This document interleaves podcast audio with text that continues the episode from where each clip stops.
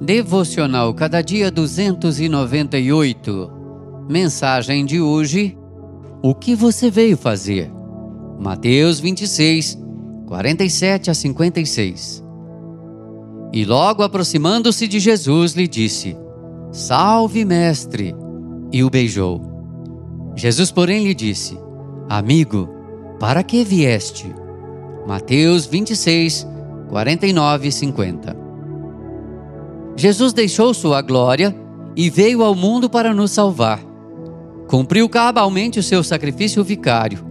Morreu, ressuscitou e está vivo reinando à direita do Pai. Talvez você já tenha ouvido muitas vezes essa história, mas ainda não tenha sido transformado por ela. Essa não é uma história qualquer.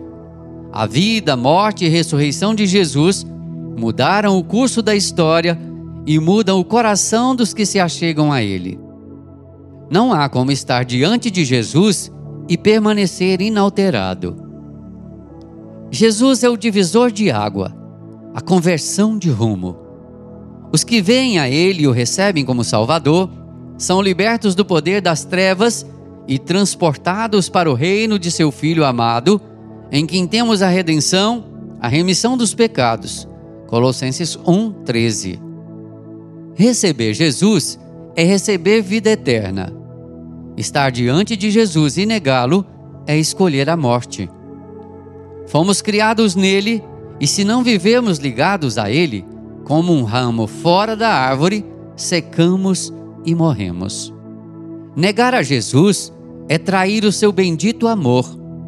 Se você já ouviu que Cristo veio ao mundo para salvar você, não prorrogue mais a decisão de entregar sua vida a Ele. Pode não haver outra oportunidade. Volte seus olhos novamente para o texto bíblico e atente para a pergunta que Jesus fez a Judas. Estamos diante de Cristo. O que viemos fazer?